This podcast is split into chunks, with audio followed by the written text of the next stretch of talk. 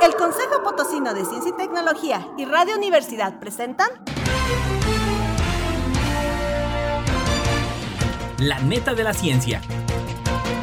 Espacio informativo sobre todo lo acontecido en ciencia, tecnología e innovación. En San Luis, México y el mundo.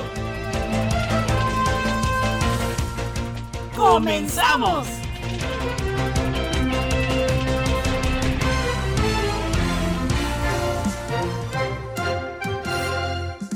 ¿Qué tal? ¿Cómo le va? Muy, muy buenos días. Con el gusto de saludarle como cada jueves. Bienvenido a la neta de la ciencia.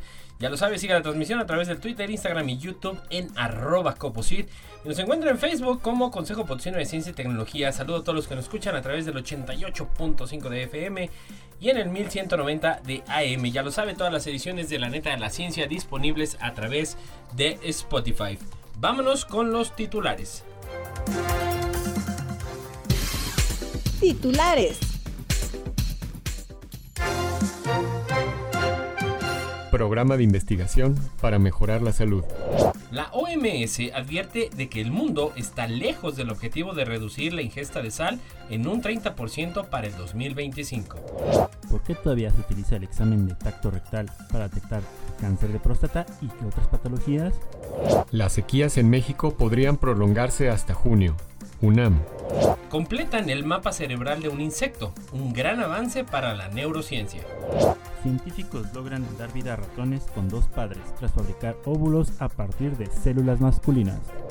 Observan cómo unas aves arriesgan si es para ayudar a sus parientes. Encuentran en los bosques de Madagascar una rara ave que no se veía desde hace 24 años. ¿Por qué no nos hundimos en la superficie de nuestro mundo? Nuevo material hace posible la superconductividad ambiental. El cambio climático antropogénico amenaza el cultivo del café.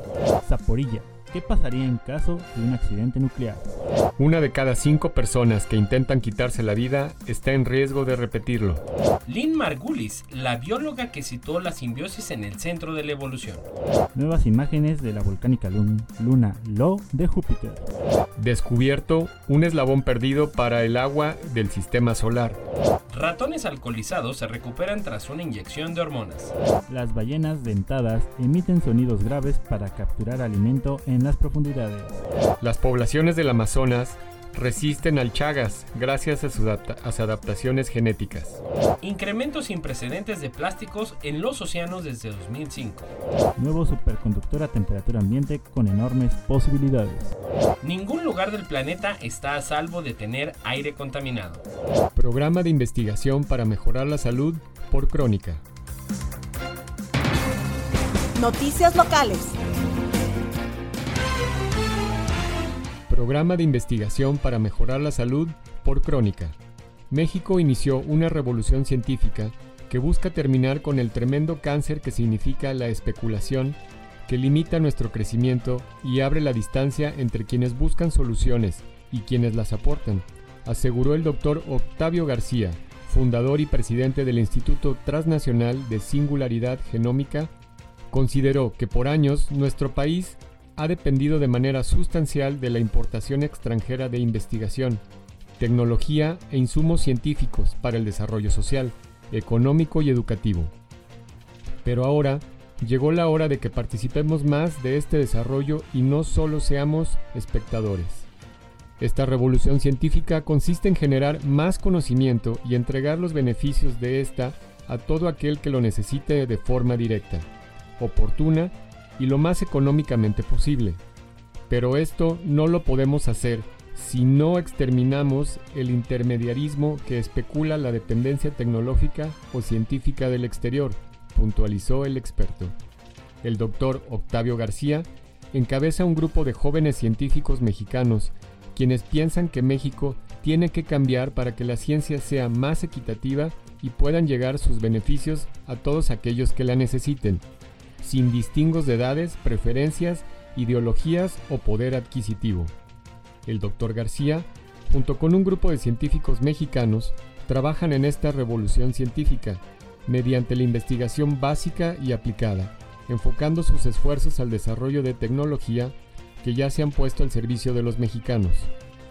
El objetivo de esta unidad móvil nunca fue hacer negocios, sino solamente acercar el beneficio para dicho segmento poblacional, pues fue precisamente ahí en donde la gente se estaba muriendo y que requería apoyo inmediato. Para este sector se hicieron 11.000 pruebas gratuitas de COVID. Esto tuvo un impacto mayúsculo, no solo para COVID-19 e influencia H1N1, sino para otro tipo de enfermedades. La OMS advierte de que el mundo está lejos del objetivo de reducir la ingesta de sal en un 30% para el 2025. Por Europa Press. El primer informe mundial de la Organización Mundial de la Salud, la OMS, sobre la reducción de la ingesta de sal muestra que el mundo está lejos de alcanzar su objetivo mundial de reducir su ingesta en un 30% para 2025. El sodio, un nutriente esencial, aumenta el riesgo de enfermedad cardíaca, accidente cardiovascular y muerte prematura cuando se consume en exceso. La principal fuente de sodio es la sal de mesa o cloruro de sodio, pero también se encuentra en otros condimentos como el glutamato de sodio. El informe muestra que solo el 5% de los estados miembros de la OMS está protegida por las políticas obligatorias de reducción de sodio y el 73% de los estados miembros de la OMS carecen de la implementación completa de tales políticas. La implementación de políticas de reducción de sodio altamente rentables podría salvar aproximadamente 7 millones de vidas en todo el mundo para 2030. En un componente importante de la acción para lograr la meta de los Objetivos de Desarrollo Sostenible de reducir las muertes por enfermedades no transmisibles, pero hoy solo 9 países, Brasil, Chile, República Checa, Lituania, Malasia, México, Arabia Saudita, España y Uruguay, tienen un paquete integral de políticas recomendadas para reducir la ingesta de sodio. ¿Por qué todavía se utiliza el examen de tacto rectal para detectar el cáncer de próstata y otras patologías? Por Stephen Hughes de BBC News. El examen del cáncer de próstata, que consiste en introducir un dedo enguantado y lubricado en el recto del hombre para palpar si hay algo anormal en la próstata de los hombres, está siendo reconsiderado. Recientemente, un panel internacional de expertos sugirió que el llamado examen rectal digital para la vigilancia activa del cáncer de próstata debería ser reemplazado para resonancias magnéticas. Esta noticia puede celebrarse como la superación de un examen médico intrusivo gracias a la llegada de nuevas tecnologías. Pero, ¿qué es exactamente un examen digital rectal y cuáles son las implicaciones de reemplazarlo? El mencionado examen es realizado por un médico que examina la pared rectal de un paciente, insertando un dedo en el ano. Esto le da a los médicos acceso a la glándula próstata, ayudándoles a encontrar signos de cáncer. Antes de que se introdujera la prueba de antigénico específico de próstata a través de un análisis de sangre, el examen de próstata era el único método de detección de cáncer para de próstata en hombres. El examen rectal también se puede usar para detectar otros tipos de cáncer, como el cáncer de recto y el cáncer de ano. Se puede usar para verificar si hay heces compactadas en personas con estreñimiento y en otras circunstancias. El cáncer de próstata se propaga fácilmente a los huesos y no es raro que se manifieste como dolor de espalda cuando se ha propagado a las vértebras. Si se sospecha esto, los resultados positivos en el examen rectal pueden conducir a un diagnóstico más oportuno y menos demoras en obtener el tratamiento correcto. Las sequías en México podrían prolongarse hasta junio, por UNAM.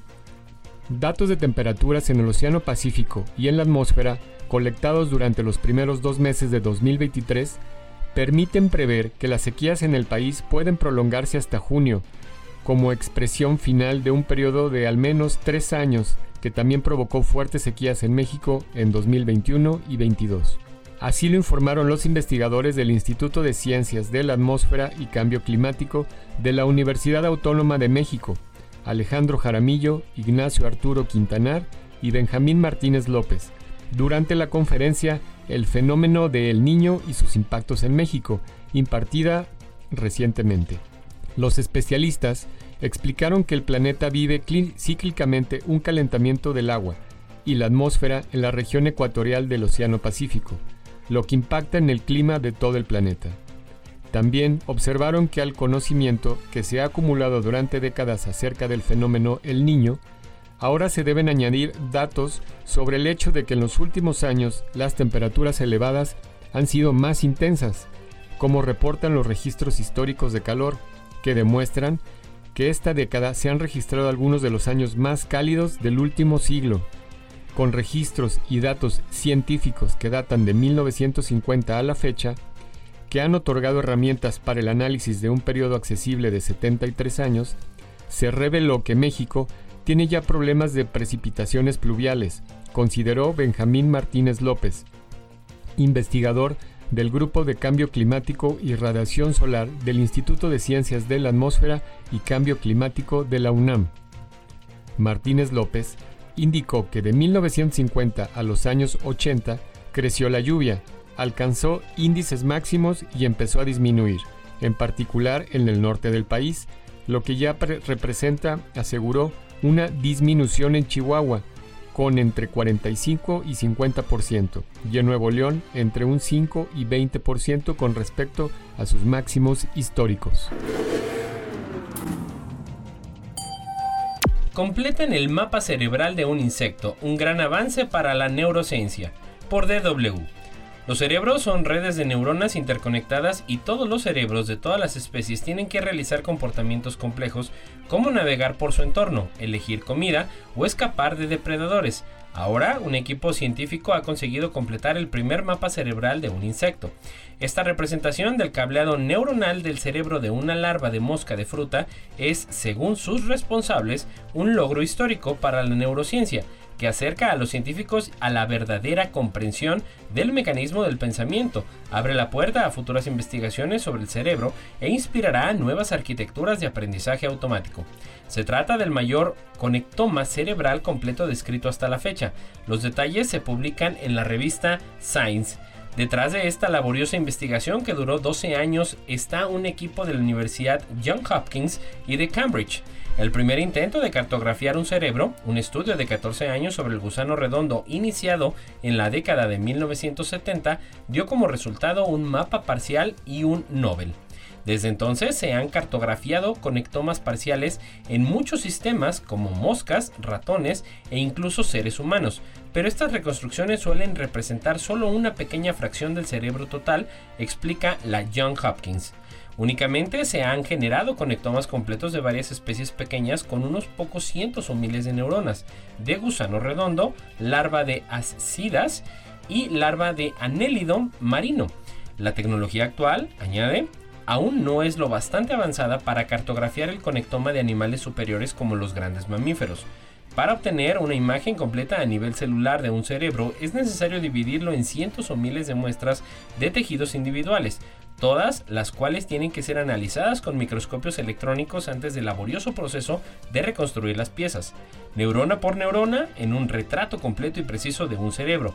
El trabajo duró 12 años, solo en la obtención de imágenes tardaron aproximadamente un día por neurona.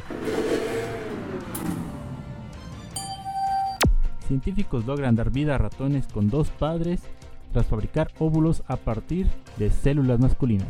Por DW. Katsuhiko Hashashi de la Universidad de Osaka explicó en una conferencia sobre el genoma humano que había logrado dicho avance tras cambiar los cromosomas de una célula masculina de XY a XX. Posteriormente fabricó óvulos femeninos llamados ovocitos a partir de estas células masculinas y los fecundó para crear 7 ratones con dos papás biológicos. El descubrimiento aún debe ser validado por una revisión de pares científicos, y todavía se encuentra en las primeras fases de desarrollo. No obstante, si se confirma, plantea la posibilidad de que algún día las parejas masculinas tengan sus propios hijos biológicos. Los óvulos macho-hembra se fabricaron a partir de células de la piel, que al ser flexibles y con los estímulos adecuados, los científicos han aprendido a hacer que cambien de un tipo de célula a otro.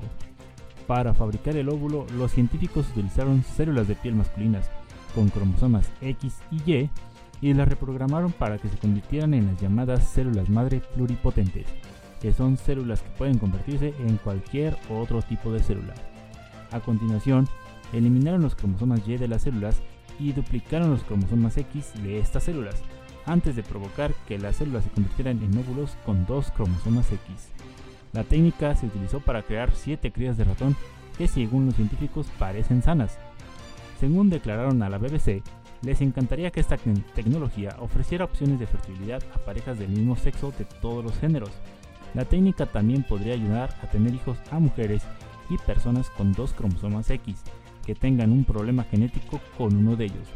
Advirtió que antes habría que demostrar que este uso es seguro. Y siguiendo con las netas, observan cómo unas aves arriesgan si es para ayudar a sus parientes, por Europa Press.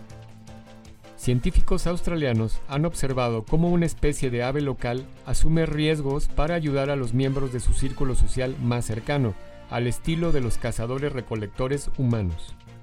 El equipo de investigación puso a prueba la disposición de los pájaros a ayudar a los demás emitiendo llamadas de socorro de individuos con distintas relaciones sociales. La emisión de estas llamadas permitió comprobar hasta qué punto las aves estaban dispuestas a ayudar a otras que lo necesitan. El estudio es el primero que examina el proceso de toma de decisiones de animales que viven en una sociedad multinivel. Los hallazgos se han publicado en Current Biology. Encuentran en los bosques de Madagascar una rara ave que no se veía desde hace 24 años, por DW. Los conservacionistas celebraron a inicios de este mes los primeros avistamientos en 24 años de la tetraca piquicorto, un pájaro cantor de garganta amarilla nativo de Madagascar, por el que los ornitólogos se habían temido lo peor. Una expedición a regiones remotas del país insular confirmó los dos avistamientos recientes del ave. El último avistamiento documentado del tetraca pico corto en 1999 se produjo en las selvas tropicales del noreste de Madagascar, uno de los puntos de biodiversidad más grandes del mundo, con cientos de especies vertebradas únicas. En diciembre, un equipo internacional de investigadores dirigidos por el Fondo Peregrino, con sede en los Estados Unidos, condujo durante 40 horas y caminó durante medio día hasta el último lugar donde se había visto esta ave descubrieron que gran parte del bosque había sido destruido y convertido en granjas para la producción de vainilla, a pesar de que la zona está oficialmente protegida. Al cabo de ocho días, John Mater, miembro del equipo y director del programa de aves perdidas del American Bird Conservancy, avistó por fin un ejemplar saltando entre la densa maleza cerca de un río rocoso y tomó una foto.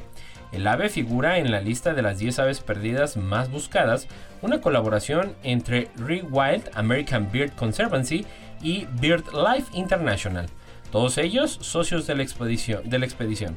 Más de la mitad de las aves de Madagascar, unas 115 especies, son endémicas, lo que significa que no se encuentran en ningún otro lugar. Más de 40 especies de aves de la isla están clasificadas con amenazas de extinción en la lista roja de la Unión Internacional para la Conservación de la Naturaleza. El tetrapicocorto no está clasificada por falta de datos. Los principales factores de pérdida de biodiversidad en Madagascar son la destrucción de los bosques para dar paso a la agricultura, la degradación de los hábitats, las especies invasoras, el cambio climático y la caza. Según investigadores anteriores, entre los años de 1950 y 2000 se perdió cerca del 40% de la cubierta forestal original de la isla. ¿Por qué no nos hundimos en la superficie de nuestro mundo? Por Montero González de El País. El estudio de la conducta de los electrones nos lleva a afirmar que el mundo en el que nos movemos resulta tan caprichoso como cruel y que de no ser así, la realidad sería otra. Los electrones atrapan fotones que son partículas que transportan la carga de luz y juegan con ellos, excitándolos calentando los átomos de los que estamos hechos. De esta manera el juego de materia y luz llega a nuestros sentidos, convirtiéndose en sensaciones. Toda materia se compone de átomos, pequeñas unidades que tienen tantos electrones como desean y que solo se comparten entre sí en los cuerpos sólidos. Al contrario de lo que sucede con el aire, cuyos átomos no comparten sus electrones, y por eso mismo se van apartando a medida que un cuerpo sólido empuja para abrirse camino. El estudio de la conducta de los electrones nos lleva a afirmar que el mundo en el que se mueven resulta tan caprichoso como cruel, y que de no ser así, la realidad sería otra, de tal forma que dicha realidad se podría sustituir por otro tipo de conocimiento, donde el molde de nuestro mundo estuviese trabajando del revés y el aire fuese sólido, y la silla donde nos sentamos estuviese constituida por unos átomos cuyos electrones no se compartirían entre sí. Pero esto sería imposible. De ser así, existiríamos de otra manera, o no existiríamos y el rigor científico se convertiría entonces, entonces en rigor mortis. Y en otra de las netas, nuevo material hace posible que la superconductividad ambiental, por Europa Press. Investigadores de la Universidad de Rochester han creado un material superconductor a una temperatura y una presión lo suficientemente bajas para usarlo en aplicaciones prácticas. Aunque 145.000 PSI puedan parecer una expresión extraordinariamente alta, la presión a nivel del mar es de unos 15 PSI, las técnicas de ingeniería de deformación utilizadas habitualmente en la fabricación de chips, por ejemplo, incorporan materiales que se mantienen unidos por presiones químicas internas incluso superiores.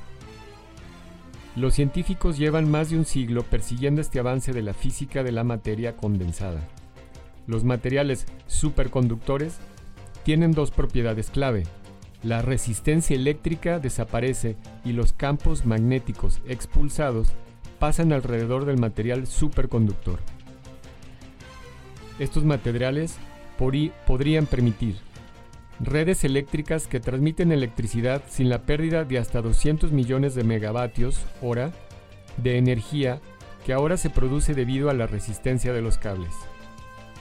Trenes de alta velocidad levitantes y sin fricción. Técnicas, médicas de imagen y explotación más asequibles, como la resonancia magnética y la magnetocardiografía. Electrónica más rápida y eficiente para la lógica digital y la tecnología de dispositivos de memoria. Máquinas Tomacac que utilizan campos magnéticos para confirmar para confinar plasmas y lograr la fusión como fuente de energía ilimitada.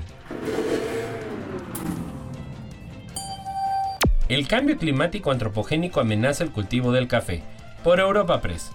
El cambio climático de origen humano puede cebarse con las tierras donde se cultiva el café, un cultivo clave para las economías de las regiones productoras, alerta un estudio en Plus Climate. Las plantas de café son sensibles a la variabilidad y el cambio climáticos, pero se desconoce el impacto de los riesgos climáticos sincrónicos que se producen en múltiples zonas importantes para la producción de café. Con el fin de comprender mejor cómo los fenómenos climáticos a gran escala como el niño, oscilación del sur, ENOS, puede provocar la pérdida simultánea de cosechas de café en varios países. Los investigadores liderados por Doug Richardson de Zero Oceans y Atmosphere en Australia llevaron a cabo un análisis sistemático de las amenazas climáticas y los fenómenos compuestos en las regiones productoras de café entre 1980 y 2020. Identificaron 12 riesgos climáticos que amenazan los cultivos de café en los 12 principales países productores, por ejemplo, la superación de la temperatura máxima diaria que pueden tolerar las plantas de café descubrieron que el número de amenazas climáticas y fenómenos compuestos ha aumentado en todas las regiones productoras de café entre 1980 y 2020. Además, el tipo de riesgos ha pasado de condiciones excesivamente frías a excesivamente cálidas. Sin embargo, apuntan que es necesario seguir investigando para saber qué tipo de adaptaciones podrían mitigar las pérdidas de cosecha de café en todo el mundo. Zaporilla ¿Qué pasaría en caso de un accidente nuclear? Por DW. Más de un año después de la invasión rusa a Ucrania, la central nuclear de Zaporilla sigue siendo un blanco central. Ataques con misiles de la noche del 8 al 9 de marzo de este año volvieron a cortar la electricidad y la planta tuvo que seguir trabajando con generadores diésel de emergencia. El suministro de energía es esencial para enfriar los reactores y prevenir lo que la agencia de noticias Reuters describió como un posible y catastrófico accidente nuclear. Rafael Grossi, director general del Organismo Internacional de Energía Atómica, exige que se instale una zona de protección alrededor de la planta nuclear conquistada por las tropas rusas a principios de la guerra. La planta eléctrica de Zaporizhia, Ucrania, se convirtió en la primera central nuclear de la historia que siguió funcionando en medio de una guerra. Desde la ocupación rusa de esta central ucraniana en marzo de 2022, muchos en Europa se preguntan cómo sería un accidente nuclear allí.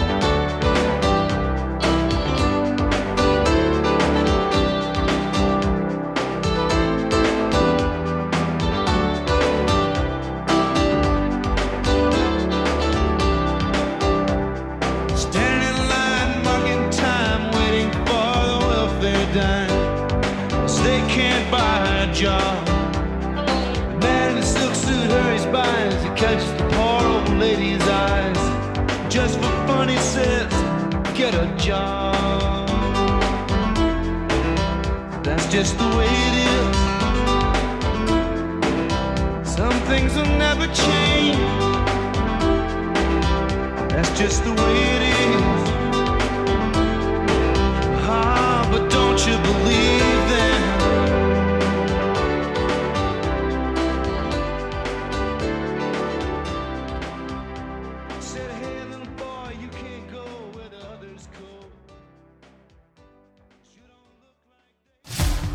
en qué parte del mundo estés, recuerda sintonizarnos en la web radio y televisión.uaslp.mx. Una de cada cinco personas que intenta quitarse la vida está en riesgo de repetirlo, por agencia Sync. Una de cada cinco personas que han llevado a cabo un intento de suicidio y que son atendidas en servicios de urgencia hospitalarias pueden llegar a repetirlo, según una meta-análisis liderado por la Universidad Complutense de Madrid y el Ciber de Salud Mental.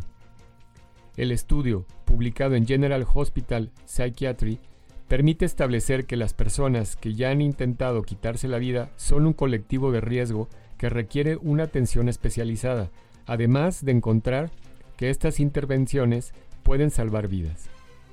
Además, de la Universidad Complutense y el Ciber de Salud Mental, en el trabajo participan una veintena de instituciones, entre ellas las universidades de Oviedo, Autónoma de, Madrid y de Barcelona, y los hospitales de La Paz de Madrid, Clínic de Barcelona o Virgen del Rocío de Sevilla.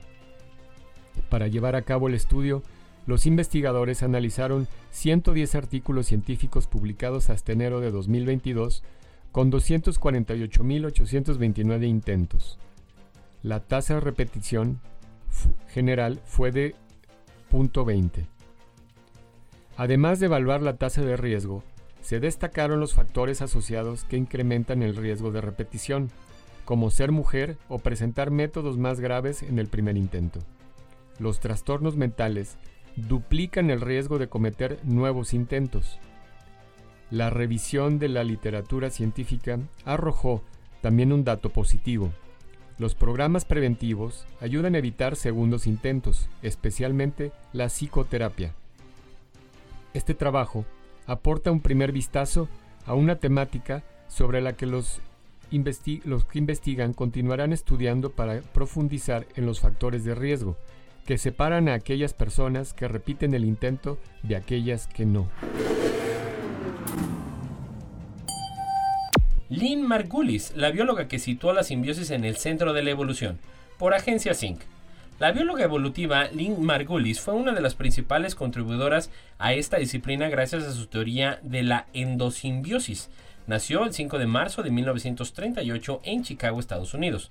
En su larga trayectoria recibió las máximas distinciones de la carrera científica en su campo, gracias al tamaño y calidad de su contribución investigadora. Los galardones incluyen la Medalla Nacional de Ciencia Norteamericana, la Medalla Darwin Wallace, membresía en las Academias Nacionales de Ciencia en los Estados Unidos y Rusia, y menciones honoris causa en numerosas universidades, incluidas las de Vigo, Valencia, Autónoma de Madrid y Autónoma de Barcelona. Tras su paso por las universidades de Chicago, Wisconsin y Berkeley, sus intereses académicos viraron hacia la genética de poblaciones y el interés por unos microorganismos menos valorados por los científicos del momento, las bacterias, a las que situó de lleno en el mapa evolutivo. Gracias a su teoría de la endosimbiosis seriada, que Margulis logró publicar tras muchos intentos en el Journal de Theoretical of Biology, se obtuvo la respuesta más plausible hasta la fecha a cómo llega una célula procariota, es decir, sin núcleo diferenciado y con la información genética dispersa en la membrana, a convertirse en una célula eucariótica, es decir, con su información genética dentro del núcleo. Según Margulis, organismos de origen bacteriano como mitocondrias o cloroplastos se unieron etapa a etapa dentro de un sistema más complejo que se mantenía mediante la simbiosis entre sus miembros. El beneficio del conjunto redundaba en el individuo y viceversa. La teoría, que contradecía en parte las enseñanzas evolutivas enunciadas por Darwin, basadas en las mutaciones le granjeó multitud de críticas e indiferencia por parte de la comunidad científica, pero acabó siendo refrendada y validada. El pulso entre la brillantez y la polémica entre sus admiradores y sus detractores, entre ella y los biólogos como Richard Dawkins, acompañaron a Margulis durante toda su vida académica. Nuevas imágenes de la volcánica luna Lo de Júpiter, por Agencia Sync.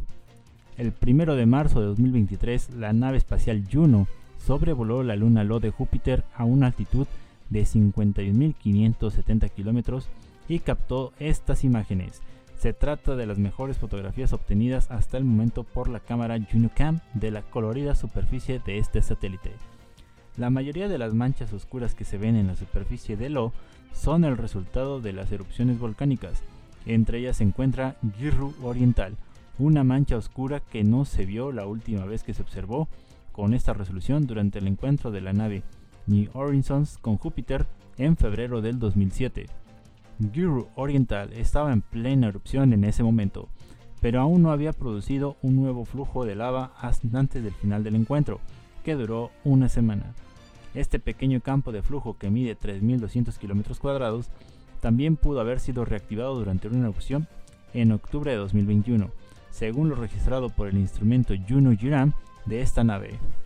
Otro cambio aparente en la superficie está en Chors Patera, que ha sufrido un enrojecimiento significativo desde la última vez que la sonda Galileo lo observó en octubre del 2021. Los materiales rojizos en los son son indicativos de la presencia de azufre de cadena corta y a menudo se asocian con vulcanismo de silicatos a alta temperatura. También se observan otras manchas oscuras cerca del terminador, el límite entre el lado diurno y el nocturno de Lo, que son las sombras de altas montañas. La mancha oscura del centro a la derecha puede corresponder a una montaña de 5.500 metros de altura. Las observaciones originales de JunoCam se ampliaron 10 veces para mejorar la visibilidad de las características de la superficie de la Luna.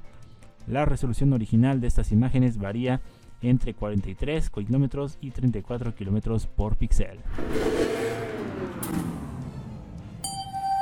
Y en otra de las netas, descubierto un eslabón perdido para el agua del sistema solar por agencia SYNC, utilizando el Atacama Large Millimeter Submillimeter Array. Desde Chile, un equipo de investigación ha detectado agua en estado gaseoso en el disco de formación planetaria que rodea la estrella V883 Orionis.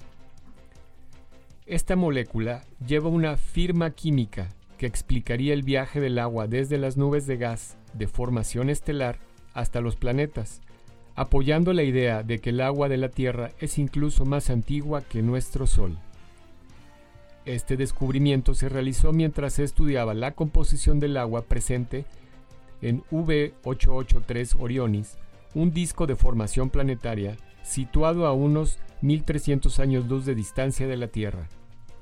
Cuando una nube de gas y polvo colapsa, forma una estrella en su centro. Alrededor de la estrella, el material de la nube también forma un disco.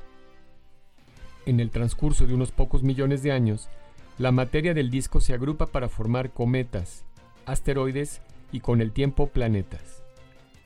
Debido a que el agua simple y el agua pesada se forman bajo diferentes condiciones, su proporción se puede usar para rastrear cuándo y dónde se formó el agua. Por ejemplo, se ha demostrado que esta proporción en algunos cometas del sistema solar es similar a la del agua de la Tierra, lo que sugiere que los cometas podrían haber proporcionado agua a la Tierra. El viaje del agua desde las nubes a las estrellas jóvenes y luego de los cometas a los planetas ya se había observado anteriormente, pero hasta ahora faltaba el vínculo entre las estrellas jóvenes y los cometas. Ratones alcoholizados se recuperan tras una inyección de hormonas por agencia Zinc. El alcohol etílico, también conocido como etanol, provoca en ratones la pérdida de equilibrio de reflejos para andar derechos.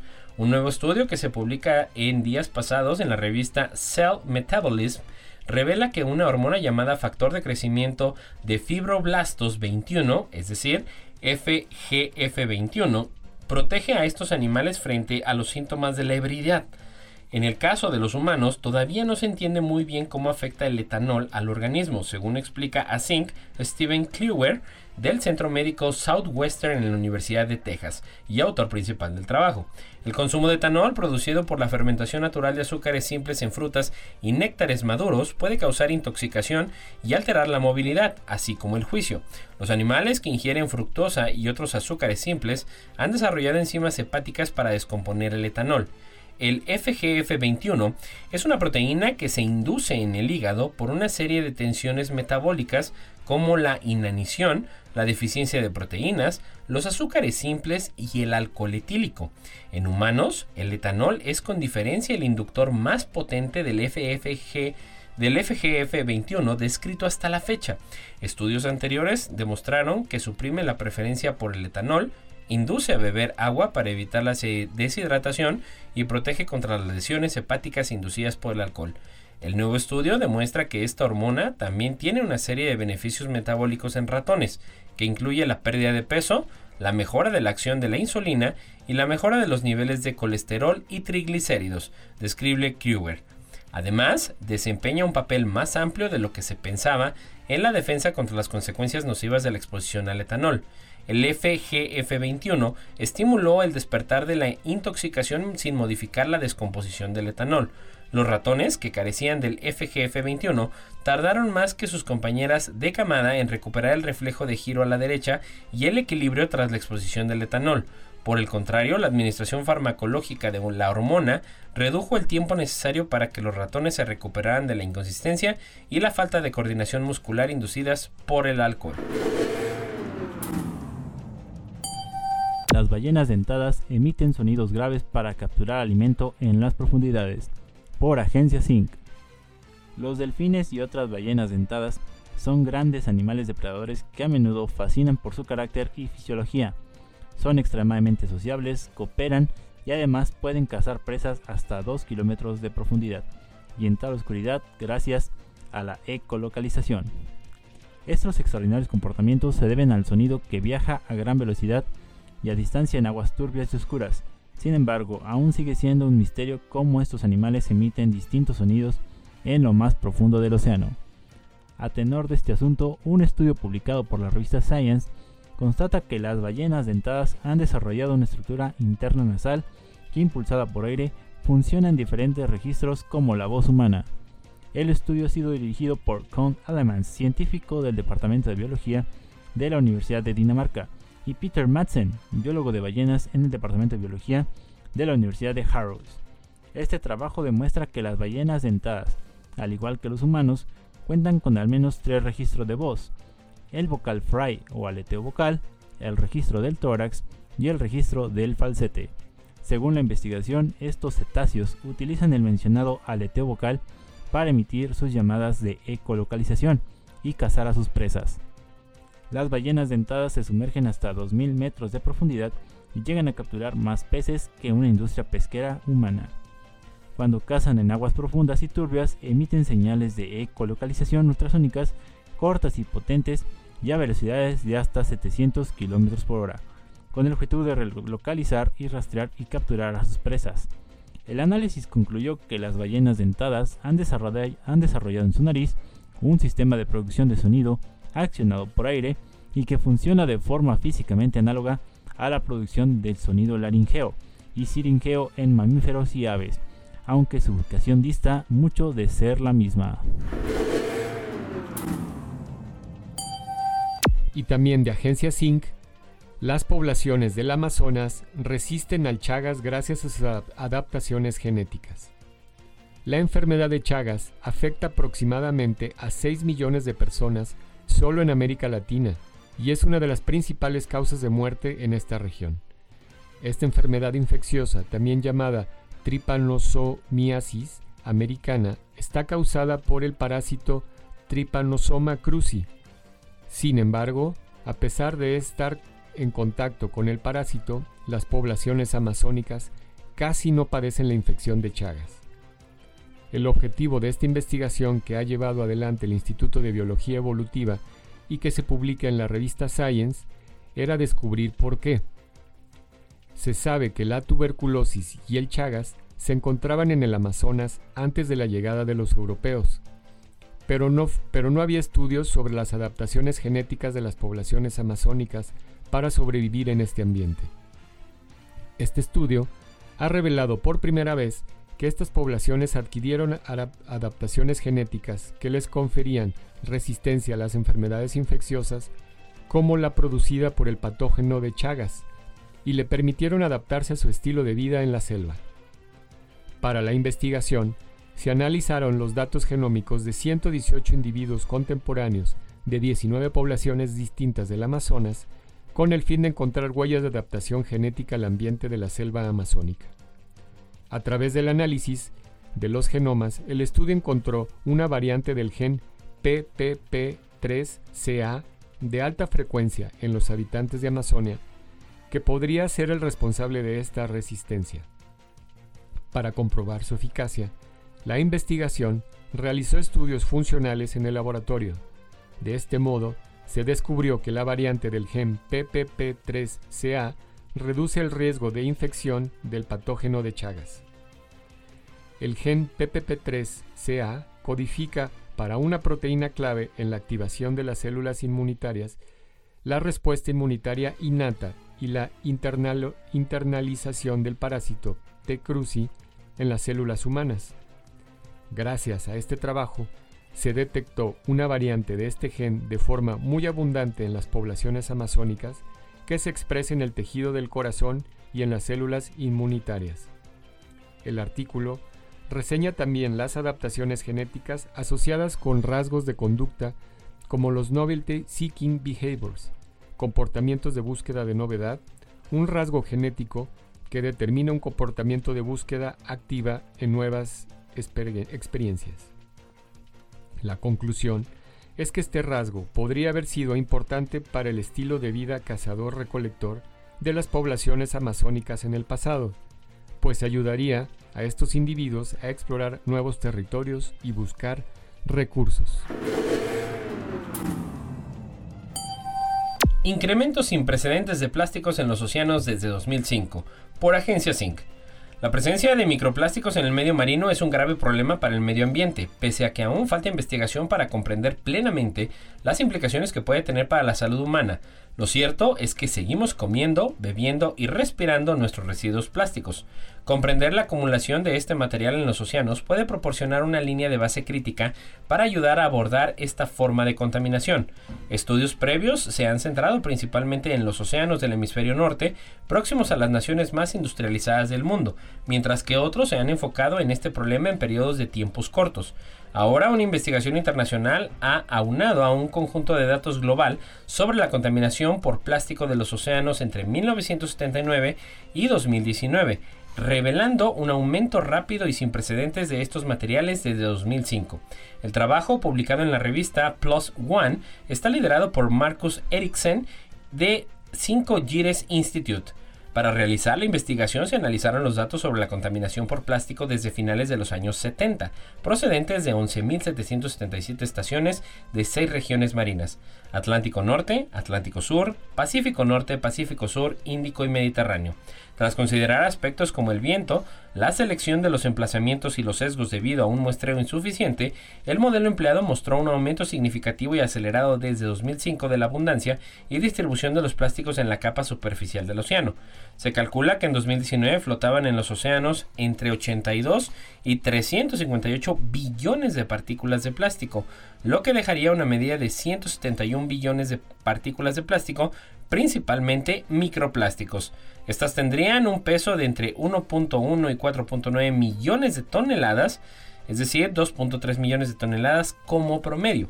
En cuanto al incremento desde 2005 hay que tener en cuenta que la relativa falta de datos entre, el entre 1979 y 1990 impidió el análisis de tendencias durante dicho intervalo, mientras que de 1990 a 2005 los niveles de plástico mostraban fluctuaciones sin una tendencia clara. Nuevo superconductor a temperatura ambiente con enormes posibilidades. Por Enrique Sacristán de Agencia Zinc.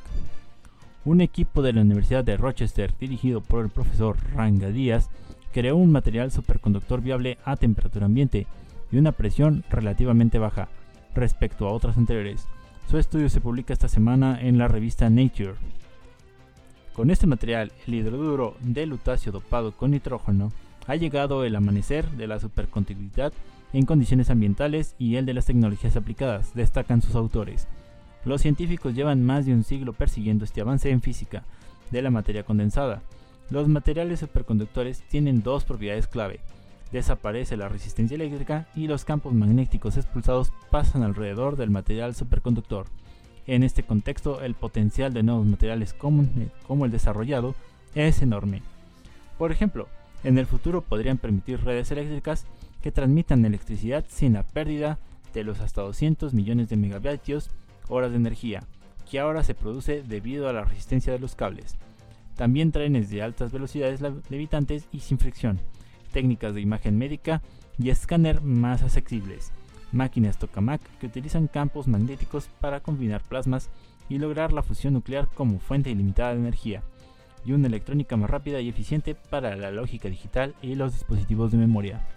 Anteriormente su equipo ya había informado de la creación de dos materiales que eran superconductores a temperatura ambiente, pero las críticas y dos surgidas por el trabajo obligaron a los editores de Nature a retractarse del artículo. Ahora, dada la importancia del nuevo descubrimiento, los investigadores de Rochester se han esforzado al máximo para documentar su investigación y evitar que vuelva a suceder lo mismo, además de enviar nuevos datos sobre su estudio anterior. El nuevo trabajo se ha sometido a cinco rondas de revisión. Aún así, científicos independientes de la Academia China de las Ciencias y de la Universidad de Illinois lo, valoran en un artículo paralelo, publicado también en Nature, titulado La superconductividad a temperatura ambiente despierta esperanzas, pero siguen las dudas. Ningún lugar del planeta está salvo de tener aire contaminado. Por Agencia Zinc. Apenas queda lugar en la Tierra en el que respirar aire limpio. Hoy cerca del 100% de la población mundial vive ya expuesta a la contaminación atmosférica. Por primera vez un estudio científico ha medido las partículas finas en suspensión, PM2.5, en todo el planeta y ha determinado que solo el 0.001% de la población mundial vive en lugares con niveles de contaminación considerados seguros por la Organización Mundial de la Salud. Solo queda un 0.18% de la superficie terrestre donde la atmósfera no resulte dañina para la salud ambiental y la de quienes la respiran, según este ambicioso trabajo que ha llevado adelante la Facultad de Salud Pública y Medicina Preventiva de la Universidad de Monash en Australia y que se publica en días pasados en Lancet Planetary Health. Hasta ahora, la falta de estaciones de control de la contaminación atmosférica en todo el mundo se había traducido en una ausencia de datos sobre la exposición local, nacional, regional y mundial a las PM2.5, es decir, a las partículas en suspensión más pequeñas. Se le llaman así porque son menores a 2.5 micrómetros o microgramos por metro cúbico. Quizá las más peligrosas puesto que se depositan en la parte más profunda del sistema respiratorio humano. Esta investigación, liderada por Yumin Guo, ofrece un mapa de la evolución de las PM2.5 durante las últimas décadas en todo el planeta. Para elaborarlo se emplearon observaciones tradicionales de control de la calidad del aire, detectores meteorológicos y de contaminación atmosférica por satélite, así como métodos estadísticos y de aprendizaje automático que permitían evaluar con mayor precisión las concentraciones de estas micropartículas perniciosas en el aire. Este mapeo expone que mientras los niveles diarios de concentración de PM2.5 se han reducido en Europa y América del Norte en las dos décadas transcurridas hasta 2019, los niveles de contaminación atmosférica han aumentado en el sur de Asia, Australia, Nueva Zelanda, América Latina y el Caribe. A nivel mundial, el estudio señala que pese a una ligera disminución de los días de alta exposición a las micropartículas nocivas en 2019, más del 70% de los días seguían teniendo concentraciones por encima de lo que es seguro para la salud ambiental. Muchas gracias por acompañarnos en esta neta de la ciencia. Gracias Lado Carrillo, gracias a Carlos y Anuar. Y bueno, ya lo saben, nos escuchamos la próxima semana en punto de las 11 de la mañana. No se lo pierda. Hasta la próxima.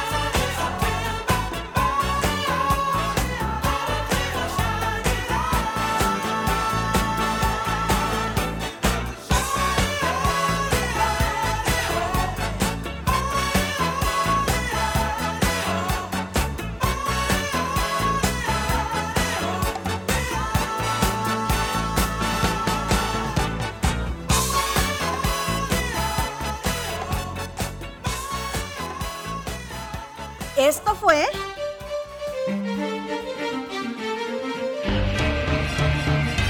La neta de la ciencia.